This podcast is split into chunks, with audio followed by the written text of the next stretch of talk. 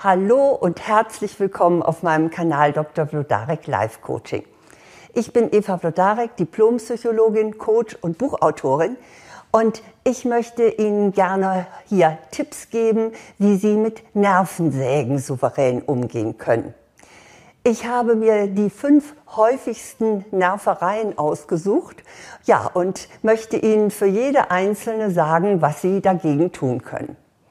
Nervensägen begegnen uns halt immer wieder. Und manche Mitmenschen sind uns im Prinzip ja lieb und wert, aber bestimmte Eigenschaften an ihnen, die kann man einfach nicht ausstehen. Andererseits kann oder will man deshalb ja auch nicht unbedingt den Kontakt gleich zu ihnen abbrechen. Was können wir also tun, damit unsere eigenen Nerven nicht zu sehr strapaziert werden und wir am Ende vielleicht sogar explodieren? Deshalb ist es schon ganz wichtig, auch so ein paar grundlegende Fakten und Fähigkeiten zu haben, wie man diesen Nervensägen begegnen kann. Und hier sind nun mal die fünf häufigsten Nervereien und die besten Möglichkeiten, mit ihnen umzugehen. Doch äh, vorab noch eine kleine Info. Ich werde jetzt manchmal der Einfachheit halber nur die männliche Form benutzen. Aber Sie dürfen sicher sein, gemeint sind trotzdem immer beide Geschlechter, denn Frauen können schließlich genauso nerven wie Männer. Also bitte sehen Sie mir das nach. Ja, fange ich doch gleich mal mit der ersten Nervensäge an, und zwar mit dem Besserwisser oder der Besserwisserin. Der Besserwisser hat für jedes Problem eine Lösung. Nehmen wir mal an, Sie seufzen so mit Blick auf die Waage, ach, ich glaube, ich habe ein paar Fündchen zu viel. Sofort nennt der Besserwisser Ihnen die Adresse von einer Diätgruppe oder rattert die Liste sämtlicher Nahrungsmittel herunter, auf die Sie ab sofort wohl verzichten müssen, wenn Sie abnehmen wollen. Oder ungefragt gibt er Ihnen gerne Ratschläge. So nach dem Motto, guckt sie scharf an und sagt, hm, du bekommst so langsam Falten, du solltest mal mit einer Creme mit hohem Fruchtsäureanteil versuchen. Oder in Gesprächen und in Diskussionen, da korrigiert und ergänzt er sie hemmungslos. Und am liebsten zitiert er dabei natürlich Fakten oder Untersuchungen, so nach dem Motto, also was Sie da sagen, das stimmt doch gar nicht. Also da gibt es doch die Studie XY, die besagt etwas ganz anderes. Ja, Besserwisserei. Nicht? Was können Sie dagegen tun? Also, jetzt kommt mein Tipp gegen Besserwisserei. Rücken Sie als erstes Ihre Position wieder zurecht. Der Besserwisser oder die Besserwisserin versucht nämlich, sich selbst aufzuwerten, indem er mit anderen so ein Lehrer-Schüler-Verhältnis aufbaut. Und das müssen Sie eben unterbrechen. Also da sagen Sie zum Beispiel lässig, oh, vielen Dank für die Information, aber ich wollte mich hier nur mal aussprechen, zum Beispiel. In keinem Fall sollten Sie beeindruckt schweigen, denn dann fährt der Besserwisser erstmal so richtig sein Wissen auf, sondern werden Sie aktiv und fühlen Sie seinen Kenntnissen einfach mal auf den Zahn. Sagen Sie, interessant, woher wissen Sie das denn eigentlich? Dadurch kommt er nämlich dann in Zugzwang und sie gewinnen ihre Gleichberechtigung zurück. Also, das ist, wie sie dem Besserwisser Paroli bieten können. Aber das ist ja nur der erste. Jetzt darf ich Ihnen die zweite Nervensäge vorstellen. Der Kontrolleur oder die Kontrolleuse. Der Kontrolleur will ständig alles überprüfen. Und der behandelt seine Umwelt von den Mitarbeitern bis hin zu den Familienmitgliedern wie kleine Kinder, denen man immer auf die Finger schauen muss, damit sie ja keine Dummheiten machen. Und entsprechend beginnen auch die meisten seiner Sätze mit du solltest oder hast du auch. Ne? So, mal ein Beispiel. Bei dem Wetter solltest du unbedingt einen Schal mitnehmen. Sie sind Erwachsene, ne? man muss ihnen eigentlich nicht mehr sagen, wie sie sich warm halten können. Oder sowas, haben Sie auch den äh, Vorgang Meyer-Möhring richtig in den blauen Aktenordner getan? Und Sie machen sowas schon seit Jahren. Also kurz und gut, er traut seinen Mitmenschen einfach keine Selbstständigkeit zu und mischt sich deshalb eben auch ständig ein. Naja, ich glaube, wohl jeder von uns kennt so jemand, der so sehr Kontrolletti ist. Doch nun, was können Sie tun? Also zunächst mal ist es verständlich, dass sie gereizt reagieren. Niemand lässt sich schließlich gerne bevormunden, aber trotzdem rate ich Ihnen, beherrschen Sie sich. Vielleicht hilft es Ihnen, äh, wenn Sie sich klar machen, dass der Kontrolleur oder die Kontrolleurin einfach die eigene Angst zu versagen auf andere projizieren. Und Sie möchten alles tun, damit Sie sich sicher fühlen. Und Sie brauchen eben dann auch die Anerkennung dafür, dass Sie sich so um die Sicherheit bemühen. Deshalb ist ein gutes Mittel, den Kontrolleur oder die Kontrolleurin häufig dafür zu loben, wie gut er oder sie alles im Griff hat. Und vermitteln Sie ihm oder ihr auch, dass Sie die Fürsorge durchaus zu schätzen wissen. Damit entschärfen Sie nämlich den Kontrollzwang. Aber machen Sie bitte ihm oder ihr gleichzeitig auch deutlich, dass Sie erwachsen sind und durchaus wissen, was Sie tun. Sie müssen sich nicht komplett kontrollieren lassen. Das war mein zweites, der Kontrolleur, die Kontrolleurin. Jetzt die dritte Nervensäge, auch sehr bekannt, nämlich der Schuldgefühlmacher oder die Schuldgefühlmacherin. Der Schuldgefühlmacher versucht, sich über Schleichwege des schlechten Gewissens durchzusetzen. Sie sagt zum Beispiel er oder sie, ja, ja, geh nur und amüsier dich. Ich hoffe, dass meine Schmerztabletten endlich wirken oder meine Schlaftabletten. Ne? Oder, oder auch sowas wie, stell dir vor, Karin ruft ihre Mutter jeden Abend an, obwohl sie so viel zu tun hat. Hm? Nachtigall, ich höre dir trapsen, was damit vermittelt werden soll. Ne? Ruf du doch bitte auch mal öfter an. Und subtil bringt eben diese Nervensäge einen auf die Weise dazu, die eigenen Wünsche und Bedürfnisse zurückzustellen. Oder diese Nervensäge lenkt per Schuldgefühl von den eigenen Unzulänglichkeiten ab. Das hört sich dann eventuell so an. Hm, so, ich finde die Akte XY nicht. Die haben Sie doch zuletzt in der Hand gehabt. Ja, und meist verteidigt man sich sogar dann, obwohl man sich überhaupt gar keines Fehlers oder keiner Schuld bewusst ist. Und am liebsten wirft diese Nervensäge anderen vor, du bist ja so egoistisch. Und damit trifft der Schuldgefühlmacher oder die Schuldgefühlmacherin natürlich besonders bei uns Frauen ins Schwarze, weil wir uns durch diesen Vorwurf ganz besonders leicht manipulieren lassen. Ja, ich denke mal, ich habe das so einigermaßen beschrieben, dass Sie die Nervensäge wiedererkennen. Und jetzt kommt, was Sie dagegen tun können. Also übersetzen Sie zunächst mal dieses indirekte Manöver sofort in einen Klartext. Das kann sich so anhören. Ach, du möchtest, dass ich zu Hause bleibe, weil es dir schlecht geht? Oder äh, wollen Sie damit sagen, dass ich die Akte verbummelt habe? Auf diese Weise zwingen Sie den Schuldgefühlmacher zu einer direkten Stellungnahme. Und meist scheut er dann die Konfrontation und macht ganz schleunigst einen Rückzieher. Vor allen Dingen machen Sie deutlich, dass es sich nicht um eine Frage der Moral handelt und dass Sie kein schlechter Mensch sind, wie er Ihnen gerne suggerieren möchte, bloß weil Sie nicht tun, was er will oder sie will. Stattdessen steht hier Interesse gegen Interesse und eine Aussage gegen die andere.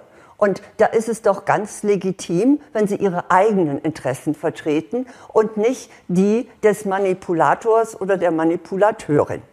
Ja, ich denke mal, damit sind Sie schon ganz gut gewappnet gegen Manipulateure. Und wir können uns der vierten Nervensäge widmen. Das ist nämlich der Miesmacher oder die Miesmacherin die schaffen es, mit wenigen Worten anderen die Freude zu verderben oder sie zu entmutigen. Also Miesmacher, ein Miesmacher findet immer ein Haar in der Suppe. Nehmen wir mal an, die Sonne scheint, das Meer ist blau und sie strahlen den Miesmacher oder die Miesmacherin glücklich an und sagen, wie herrlich doch dieser Urlaub ist. Und dann knurrt er, hat ja auch genug gekostet. Oder sie haben einen guten Bericht abgeliefert und anstatt sich anerkennend zu äußern, sagt Ihr Chef ganz pedantisch, in einigen Sätzen fehlt ein Komma. Rechtschreibung ist wohl nicht Ihre große Stärke, oder?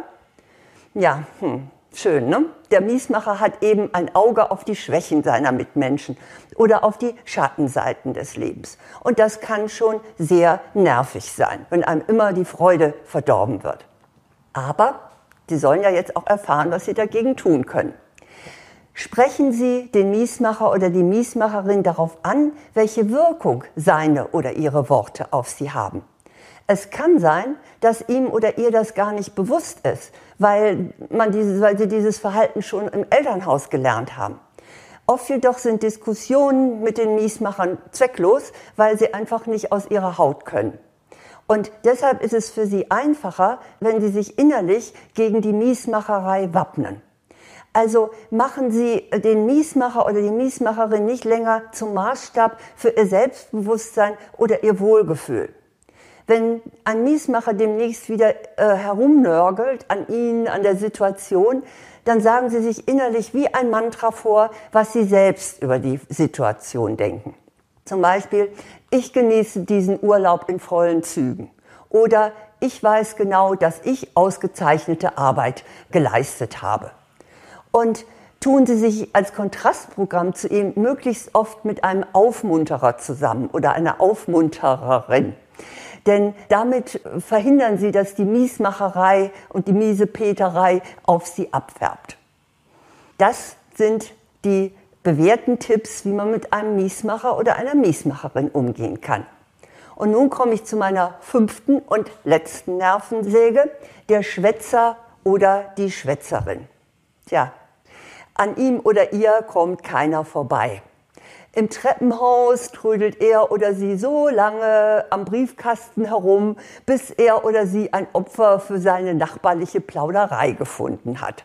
Dass sie dabei äh, schwere Einkaufstaschen schleppen und äh, so schnell wie möglich äh, in ihre Wohnung wollen, weil sie es eilig haben, das wird übersehen.